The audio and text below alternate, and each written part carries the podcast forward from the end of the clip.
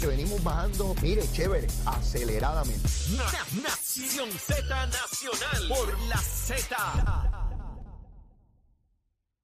Y aquí estamos de regreso ya en nuestra última media hora en Nación Z Nacional en compañía del doctor Iván González Cáceres. Iván, llegaron las nueve y media. A esta hora ya tú sabes que el invitado recomienda algo para cucar el estómago. ¿Qué almorzamos hoy, Iván? Dale. Pues mira, yo creo que estoy tratando últimamente un pescadito, este, ¿Cómo que estás tratando últimamente? ¿A qué tú te refieres? una, no, que mi esposa ha decidido pues ponerme a dieta, me dijo, mira, y tú vas a Ah, hacer- ella lo vas- decidió, ella lo decidió, no ella tú. lo decidió. Ok. Y si tú vas a estar con Leo Díaz, tú sabes, con un tipo que parece un modelito Ah. en la televisión, pues mira, tú tienes, tienes que hacer algo y así que un buen pescado Ajá. con unos vegetales, no tiene, por cierto, mira, aquí estoy recibiendo una comunicación, te están esperando en un chinchorro en Ciales. En Ciales. Ent- Entonces me ponen, tráete a Leo Díaz. Lo estamos viendo y escuchando. Ah, no, no, pues yo voy para allá. Yo, Así. ¿Cómo? Un chinchorro, a mí que me encanta el chinchorreo. Así que Y en Ciales, eso debe estar caliente allí, si te Eso están debe invitando a ti. bien- Pero debe estar Iván, bien ¿cómo, bueno. cómo tú vas a llegar a un chinchorro si me acabas de decir que te pusieron a dieta, hijo? No, pero yo ¿Tú qué? puedo compartir contigo siempre. bueno, Iván, pues vamos arriba, vamos arriba. Mira, Iván, este, toda esta situación de Salinas, y yo sé que tú eres muy riguroso en todas estas cosas. De, ah, antes de, de ir por ahí, porque me ha escrito medio, medio humanidad, Alejandro García Padilla también estudió en colegio privado en Cuamo, así que tienes toda la razón, Iván. No ha habido aún un gobernador o gobernadora en Puerto Rico que haya estudiado en la escuela pública. Eh, es increíble, yo no había caído en ese dato. Un- es una. Somos eminentemente clasistas. Estamos avanzando en el camino de la igualdad, ¿verdad? Este, yo espero que eso culmine con la descolonización de Puerto Rico a través de la estadidad. Este, pero, pues, es un, como tú dijiste ahorita, es algo para analizar en otro sin- programa. Sin duda, sin duda. Mira, Iván, la situación de Salinas, eh, que hemos estado discutiendo ya por, por bastante tiempo, ¿cuál es tu apreciación sobre todo lo que ocurre? Mira, yo creo que el asunto de Salinas es uno de los escándalos más grandes, este, de los crímenes más grandes, porque los crímenes ambientales son crímenes grandes que atentan contra todos Así desde es. los últimos 20 o 30 años. Eh, yo creo que sí quisiera dejar claro que este es un crimen, este es un muerto que algunos en el ejercicio de la de demagogia política pretenden achacárselo a la administración del Partido Nuevo Progresista. Y eso es una mentira, eso es un embuste. Esto es un crimen ambiental donde por más de 15, 20 años, diversas agencias del gobierno de Puerto Rico, diversas administraciones, entiéndase, Autoridad de Acueducto, Autoridad de Energía Eléctrica, Oficina de Gerencia de Permisos, CRIN, el municipio, eh, los troqueros que sacaban relleno de allí y lo iban a depositar a una finca que no, posiblemente, de seguro no estaba autorizada para recibir relleno, los que traían la arena que la sacaron ilegalmente y la depositaron allí. Todos esos sectores, vecinos de allí, tengo que decirlo así, todos miraron para otro lado porque, ¿saben qué? Cogió el billete Los chavitos. los chavos, ¿entiendes? Y yo espero, y yo espero, confío, eh, que esta administración, que entonces sí ha venido a apagar fuego, que como te dije hace 20 años, y en un ejercicio de demagogia la acusan de ser responsable, le meta mano al asunto. De más está decirte, pero obviamente yo no soy el gobernador, que yo hubiera dado 24 horas por edicto y con alto parlante para que sacaran la propiedad mueble, los trailers y todo eso. A las 24 horas hubiera estado metido con bulldozer demoliendo las estructuras y que me llevaran a la corte. Bueno, eh, ciertamente había que llevarte a la corte porque no puedes entrar allí sin un permiso de un tribunal, ¿Por qué? por- porque tienen un derecho que hay que adjudicar. De no, hecho, si está adjudicado. no, no, no, es que no lo puedes adjudicar por apreciación, tienes que documentarlo Pues están los- legalmente. están los documentos, los tiene el gobierno. Ah, precisamente hay controversia sobre Lo ello. No, no hay ninguna. Sí, no lo hay, lo hay. No Iván. la hay. Iván, Está como, Hay- Leo, Leo, estamos como, ayer o hoy, yo no sé si es cierto, pero si es cierto me parece una historia del absurdo. El que mató, el que mató al individuo en la calle, creo que se presentó a un cuartel con un abogado y dijo, miren, yo sé que me están buscando, aquí estoy. ajá. Ah, no, pero mire, váyase, no tiene, no es, entiende, venga, eh, vamos a coger, cójase un periodo, sabemos que usted es un, un ciudadano responsable en lo que, en lo que hablamos con el fiscal. porque todavía no hay pruebas. Y él Bueno. diciendo que era él. Yo, yo, Yo, prefiero pensar que no es verdad esa historia. No, yo, yo, yo, yo tiendo a pensar que tampoco lo es. Pero, Entiendo. pero volviendo a Salinas, Iván, no es lo mismo eh, algo que es evidente como un asesinato que ocurre frente a un oficial a cuando hay estructuras y tú tienes que adjudicar el derecho. Ya se sabe de personas que tenían títulos propietarios legítimos aun cuando era una reserva. Lo que quiere decir eso es que no puedes construir, pero no quiere decir que no eres titular. Parece una anomalía pero no en el puedes construir. Claro, pero, pero tienes que adjudicarlo porque hay unos que sí, hay otros que no. Leo, yo no soy abogado, pero una de Lo- las po- pocas po- cosas por que eso me he te lo explico, hijo, por eso te lo explico. Lo ilegal no da derecho. ¿Tú sabes cuál fue el último Claro, gobernador eh, en Puerto Rico que fue reelecto? ¿Tú sabes cuál fue? Eh, Pedro Rosselló, el ¿Sabe, último. ¿Sabe por qué? Una de las características era. ¿Cuáles eran? Decía, por aquí y por aquí el camino. Está vendida, está vendida. El sistema de salud, vamos, no estoy diciendo que esas cosas eran buenas o malas, pero por aquí el camino. ¿Sabe cuál es la diferencia de todos, verdad? De él y los otros. Ah. Que era médico, no era abogado. Pues ¿sabes qué? Era cirujano. Para decirte algo de mi querido amigo y hermano Pedro Rosselló, también por actuar en esa medida, le quitó como le quitó los anuncios de, go- de gobierno al nuevo día y se buscó lo que se buscó. Porque uno no puede actuar acá, ¡juácata! por ir para abajo, porque yo soy el gobernador. Y en algún momento, como ganó por un millón de votos, también se le nubló, porque se le nubla a todo el mundo, no importa el partido. Estoy viejo ya, Iván. He visto mucho en mi mira, vida. Mire, por mí no ha votado nadie, ya tengo nublado el entendimiento, así que imagínate. No, bueno, pero, pero para que tú veas, en Salinas lo importante es que se adjudiquen las responsabilidades, que se elimine lo que haya que eliminar, que se revierta en lo posible a su estado original es, ese lugar y procurar que esto no vuelva a suceder, porque es evidente, Iván, que si yo llego a un sitio y veo que tiene agua y luz, hay una presunción de legalidad, porque si las autoridades le dieron agua y luz, pero entonces hay que determinar si eso fue legalmente, ilegalmente. Así que es, es un proceso complejo, pero no quiero que se me vaya el tiempo eh, eh, eh, habiendo tantos temas para discutir contigo. Richie Torres, legislador federal por el estado de New York, plantea y radicó un proyecto para hacer salir la Junta de Supervisión Fiscal más rápido. ¿Cómo? En vez de esperar a cuatro presupuestos balanceados, que sean solamente dos. Que no haya la necesidad de, haber ido a los mercados a buscar financiamiento. Eso acorta ciertamente la posibilidad de, permanencia de la Junta. Grijalva, y te doy todo esto para que me reaccione, Grijalva ha dicho, estoy de acuerdo con eso, quiero darle paso a esa legislación, pero primero quiero que se vote finalmente sobre cómo vamos a disponer de la colonia de Puerto Rico, si con el proyecto de Nidia Velázquez o de Soto y Jennifer González. Así que vamos viendo cómo estos dos elementos se van conjugando para, con toda seguridad, producir legislación, al menos en la Cámara de Representantes Federal. Quiero tu reacción a eso.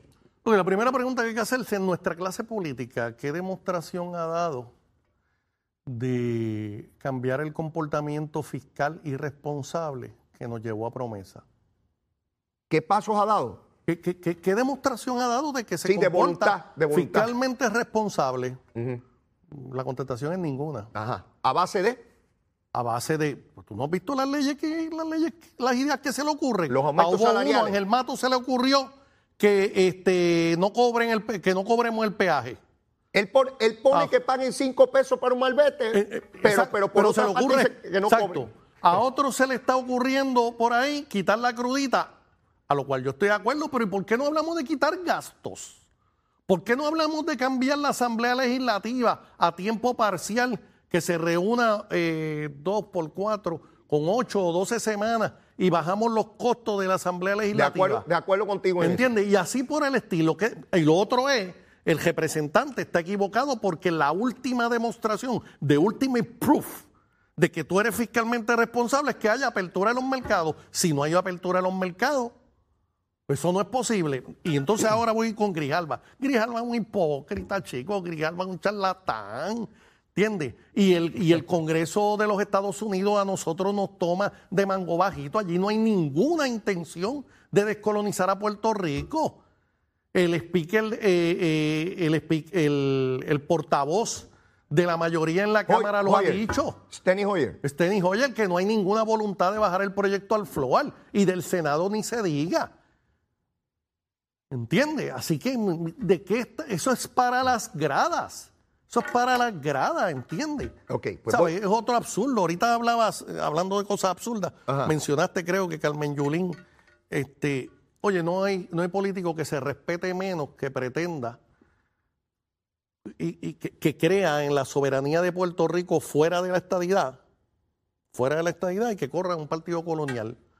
¿Entiendes? Carmen Yulín ya fue rechazada por su partido. Yo creo pues que ese es un trabajo que debemos felicitar a los populares que la acaben de retirar. Bueno, antes, antes de llegar allá a la ex alcaldesa, mira, Iván, eh, yo creo que sí hay voluntad. Lo que pasa es que no es la suficiente para llevar esto a su culminación y es lo que tiene que procurar el, el movimiento estadista. Tenis Hoyer lo que ha dicho es que quiere un proyecto de consenso, que él favorece la estadidad. Pero es que ellos no pidieron consenso cuando invadieron a Puerto Rico en 1898. eh, esto- esto- ellos no pidieron consenso cuando le impusieron a Puerto Rico la colonia que se llama Estado Libre Asociado de Puerto Rico. Y en Puerto Rico, por cierto, hay consenso. 99% de los puertorriqueños queremos mantener una relación con los Estados Unidos de De América. Acuerdo. De ¿Entiendes? Pues, de pues tenemos consenso. Sí, pero- pero o sea, Leo, no nos dejemos caer en estos trucos No, no, que sí. son para mantenernos separados. Yo, yo estoy claro, como dice el poeta cubano eh, eh, Guillén, con los pies en la tierra y los ojos en las, en las estrellas.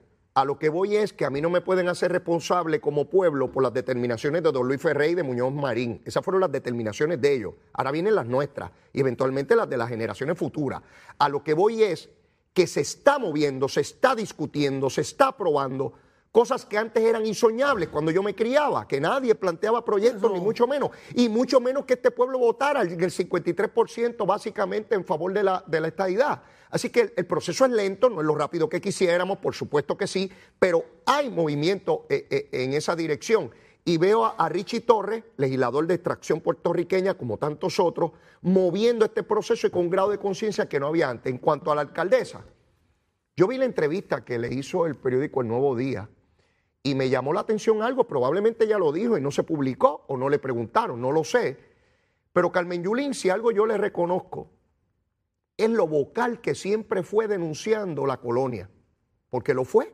Y estoy convencido que le costó muchos votos en la primaria a la gobernación. Pero corre De- un partido colonial. Está bien. ¿Tú sabes por qué? Ajá. ¿Sabes por qué, verdad? Sí. Porque ese es el instrumento que le garantiza el poder. Lo sé. Poder por el poder mismo. Lo sé, lo sé, ¿Entiendes? Merecen mi admiración aquellos que están en el partido independentista. Esos están claros. Sí. ¿Entiendes? Que creen en la independencia. Saben que no tienen, que no tienen posibilidad de ganar una elección, pero siguen ahí defendiendo De- de acuerdo. ese noble ideal. De acuerdo contigo, Iván, sin embargo, eh, no dejo de reconocer que aun cuando aspiraba al poder, planteaba un elemento que le podía limitar ese acceso al poder, como en, como en efecto pasó. Llegó tercera en una primaria de tres. Ahora dice que quiere correr a, a, a residente, a lo cual tiene perfecto derecho, ¿verdad?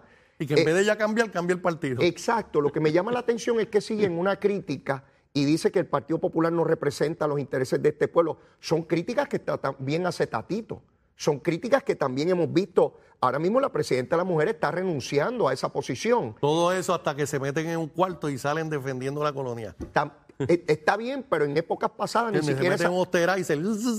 lo, y sale lo mismo. Lo sé, Iván. Sin embargo, otra vez, ¿cómo vemos el movimiento? Pues se puede ir atrás y adelante. Lo importante es que en el balance los pasos sean hacia el frente, ¿verdad? Y lo que estoy viendo es que hay una crítica institucional generalizada que no habíamos visto en décadas en esa colectividad.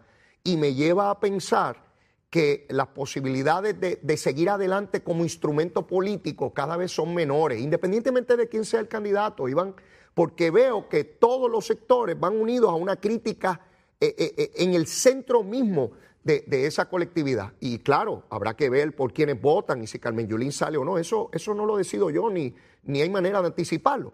Pero vemos otra vez esta discusión que va a la médula, porque alguien le va a preguntar a Yulín. De hecho, ya no descarta correr por otro partido. Dice que por el momento, en el Partido Popular, y en ocasión anterior dijo que no descartaba correr por, por otro partido. Y lo hemos visto de otros líderes de esa colectividad. El alcalde de Caguas y el alcalde de Hormiguero le pidieron la renuncia a Dalmao ayer. O sea, estamos ante una situación nunca antes vista en el partido que promueve el estatus colonial. Doctor. ¿Sabes? Todo, yo creo que, fíjate, yo esperaba que el, creía que el programa se iba a terminar sin que estuviéramos de acuerdo en algo. sí hemos estado de acuerdo en un montón de cosas, Iván. Finalmente estamos de acuerdo en eso, pero deseo añadir que igualmente en ese proceso de introspección debemos entrar los estadistas de cómo se, de cómo aportar y qué estrategias utilizar para seguir este, avanzando nuestra causa. Y que me parece que a veces nos sentimos cómodos, porque como dice el americano, we are on the driving seat, somos los que estamos guiando el carro. Conduciendo. Conduciendo y nada más lejos. ¿Qué tú harías? ¿Qué tú, qué tú, añadirías, ¿qué tú añadirías al esfuerzo, Iván? ¿Qué, ¿Qué cosas tú crees que se deben hacer que no se han hecho o si se hicieron, cómo mejorarlas? Bueno, yo creo que nosotros debemos aunar recursos denunciando el coloniaje. ¿Cómo? En los foros, en, en, foros dentro de los Estados Unidos y en foros este, internacionales. Por ejemplo, yo en vez de estar gastando 90 mil pesos en unos individuos que pululan por allí en los pasillos del Congreso, si acaso yo trataría de los diversos sectores de nuestro partido aunar esfuerzo para eh, tener eh, los recursos, por ejemplo, para publicar mensualmente en la segunda página de todos los periódicos de mayor circulación en los Estados Unidos, New York Times, LA Times, Chicago Tribune, este, el Son de Florida, Le Monde en Francia, el Mercurio en Chile, este, el Times de Londres, eh, que Estados Unidos tiene una colonia en el medio del Caribe, discriminando con 3 millones de ciudadanos americanos. Todos los meses, todos los meses en ese tipo de foros, todos los meses participando en foros profesionales donde haya, por ejemplo, este, grupos profesionales de ingeniería, de médicos en los Estados Unidos, para nuevamente, porque si algo, o por lo menos esa es mi percepción, que los congresistas norteamericanos no toleran es que se le llame potencia colonial. Eso no lo toleran. ¿Entiendes? Yo creo que eso movería la fuerza porque el plan Tennessee, una estrategia del siglo XVIII, pensar que trabaja en los Estados Unidos del siglo XXI, me parece eh, poco inteligente. Ok. y pues esa sería, oye, ah, y, explotar, aquí el plebiscito, ahorita tú lo, tú lo resumiste, que el 53% votó por la estadidad. Yo siempre he creído que había una mejor estrategia con ese plebiscito y es que el pueblo rechazó el coloniaje en la primera pregunta. Yo, mi estrategia se hubiese centrado, y creo que estamos, lo podemos hacer, porque los votos están ahí, de el pueblo de Puerto Rico rechazó el status quo. dime tú, dime tú, la nación que nos anexó en 1898, ¿qué estás dispuesto a dar? Claro, no es lo mismo llamar al diablo que verlo venir. Tenemos que estar preparados para esa contestación. Creo que en este momento es razonable pensar que, la, que la estadidad podría ser una alternativa y que podría y que el estatus colonial poderse eliminar. Creo que es la posición actual del Departamento de Justicia de los Estados Unidos, como muy bien señalaste, creo que puede cambiar, porque como tú sabes, y los amigos que nos ven y nos escuchan, la posición del Departamento de Justicia de los Estados Unidos al día de hoy es que el problema puede ser solución al problema, que el estatus actual puede ser solución al estatus actual. Que en un plebiscito avalado por las autoridades federales, el estatus actual tiene que estar como solución al estatus actual. Eso es una falta de respeto. ¿Ok? El derecho internacional y los Estados Unidos como nación reconocen dos maneras de solucionar el estatus colonial. Es la integración en igualdad, se llama la estadidad, y la independencia en una de dos modalidades. Yo, estoy, estoy de acuerdo contigo, Iván. Fíjate que estamos de acuerdo en muchas cosas, pero y, me parece importantísimo ese planteamiento de la denuncia en distintos foros, particularmente los que hacen opinión pública importante. En los, que hacen opinión pública, esa, esa era la expresión que quería, que estaba buscando. Y, y, sin duda, el político reacciona a la crítica pública, tiene miedo de perder votos y quiere ganar votos, así que puede ir en, ambas direcciones. ¿Cuánto cuesta eso? ¿Cuánto es el esfuerzo? Pues claro, eso es una discusión posterior. Pero estamos hablando, Iván, y, yo sé tu opinión sobre los delegados congresionales. Yo creo que esa legislación fue eh, muy importante y pudo haber sido más provechosa. Es algo que he señalado aquí antes. Yo creo que la falla estuvo en dejar al libre albedrío a ver a quién corría. Yo hubiese hecho un esfuerzo inmensísimo por reclutarte a ti como delegado congresional. A ti. No es lo mismo que llegue allí Iván González Cancel uno de los médicos más prestigiosos que ha producido Puerto Rico, que cambia corazones, reconocido aquí en los Estados Unidos, que diga yo soy estadista y estas son las condiciones de ciudadanos americanos, yo soy uno y esta es mi situación, a que llegue alguien allí que nadie conoce ni tiene ninguna trayectoria de nada, excepto que fue electo por el pueblo. Las cosas funcionan así. Tú tienes que tener un track record de dónde tú vienes, de dónde tú saliste, ¿verdad? En una ocasión, en broma y en serio, yo recuerdo que yo te dije a ti, Iván, uno no puede pretender aterrizar en Roma, llegar a la Basílica de San Pedro, tocar la puerta y cuando le abran decir, yo vengo a ser papa aquí, porque para empezar ellos ni saben si tú eres católico. O sea, tú tienes que tener una trayectoria. Tienes que. Y ahí se falló. Gente buena, valiosa, con excepción del doctor Ricardo Rosselló, que fue gobernador. Los demás no tienen esa proyección y es la verdad, yo los quiero, besitos en el cutis para todos ellos. Digo, no Elizabeth, porque Elizabeth, ¿verdad? Tiene sus problemas. Este, pero fuera de eso, Iván, aquí hubo la oportunidad inmensísima y se dejó perder. Esa es la verdad de reclutar el mejor talento posible para llevarlo allí. Y yo te digo, no es la del siglo XIX, es atemperarlo a estos tiempos, porque la constitución es más vieja que el siglo XIX.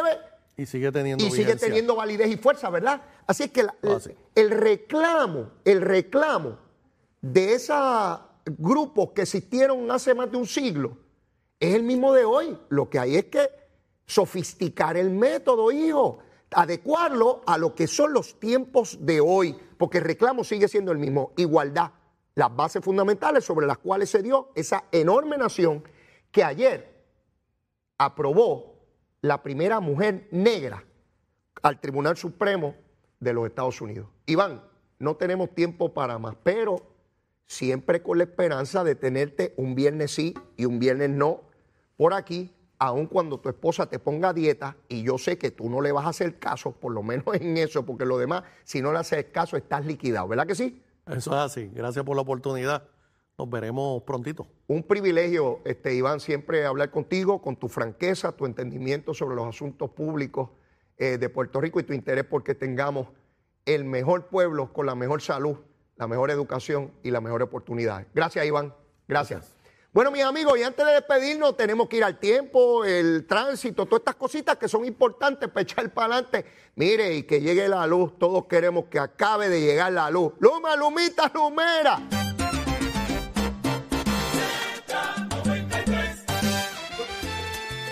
Finalizando, ya finalizando. Aquí son malos, ¿sabe? Aquí son malos. Me preguntan que si no hay besitos en el cutis para Elizabeth Torres. Claro que sí, también la queremos. Seguro hay besitos en el cutis, seguro que sí. Bueno, a Rusia la expulsaron del Consejo de Derechos Humanos de las Naciones Unidas, parte de las repercusiones que tiene su invasión a Ucrania. Más de un mes eh, Rusia invadiendo Ucrania y no ha podido tener el control sobre ese país aún con su supremacía militar. Para que ustedes vean la voluntad de quien lucha para defender lo suyo, como es el pueblo ucraniano. Tremenda, tremenda lección al mundo entero. Pero mire, yo no tengo tiempo para más, se acabó. Si usted todavía no me quiere, quiérame. Mire, chulito, bien, bien chulito. Yo soy un nene bien bueno, bien bueno. Quiérame que soy bueno, seguro que sí, besito en el cutis. Y si ya me quiere, quiérame más, abra ese corazón. Aquí tuvo González Cancel, ese músculo, usted lo expande y cabe amor, amor como loco por ahí para abajo. Llévatela, chero. Salcero.